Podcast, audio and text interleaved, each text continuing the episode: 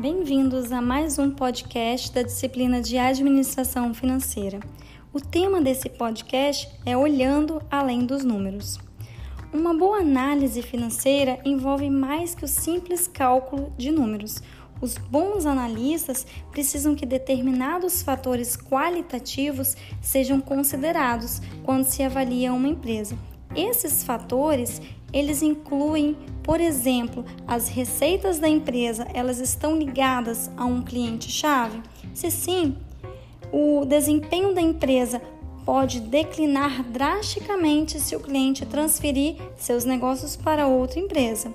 No entanto, se o relacionamento estiver firmemente enraizado, isso pode realmente estabilizar as vendas. Outro fator é em que extensão as receitas da empresa elas estão vinculadas a um produto-chave. Empresas que se sustentam com um único produto podem ser mais eficientes e focadas, mas falta de diversificação aumenta o risco. Se as receitas vierem de vários e diferentes produtos, a última linha da demonstração do resultado do exercício, que é a DRE, será menos afetada por queda na demanda de qualquer produto. Um terceiro fator relevante é até que ponto a empresa confia em um único fornecedor. Depender de um único fornecedor pode conduzir a uma escassez não prevista e, portanto, reduzir os lucros. Um quarto fator que é necessário ser levado em consideração é que porcentagem de negócios da empresa é gerada em outros países. Companhias com grande porcentagem de negócios em outros países geralmente são capazes de alcançar um crescimento mais alto e maiores margens de lucro.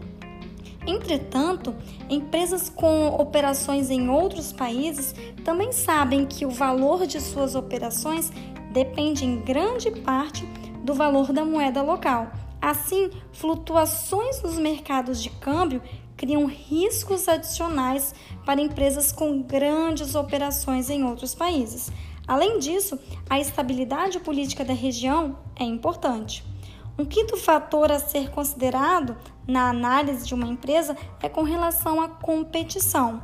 Em geral, o aumento da competição reduz os preços e as margens de lucro. Ao prever o desempenho humano, é importante avaliar tanto as ações possíveis dos atuais competidores quanto a probabilidade de novos competidores no futuro. Um sexto fator é com relação às perspectivas futuras. A empresa ela investe pesadamente em pesquisa e desenvolvimento? É uma pergunta que é relevante ser feito. Se investe, suas perspectivas futuras podem depender criticamente do sucesso de novos produtos em desenvolvimento. Por exemplo, a avaliação de mercado de uma empresa de computadores depende de quão bem ela desenvolverá os produtos do próximo ano. Da mesma forma, os investidores em empresas farmacêuticas estão interessados em saber se a empresa desenvolveu algum potencial medicamento revolucionário que está se saindo bem nos testes exigidos. Um sétimo e último fator relevante a ser considerado é com relação ao ambiente legal e regulador.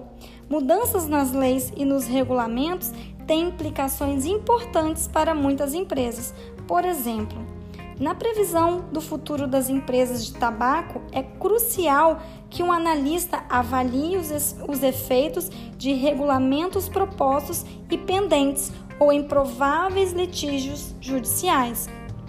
Da mesma forma, quando se avaliam bancos, empresas de telecomunicações e empresas de energia elétrica, os analistas precisam prever tanto o alcance no qual essas empresas serão reguladas nos anos seguintes, quanto a habilidade das empresas individuais de responder às mudanças nos processos de regulamentação.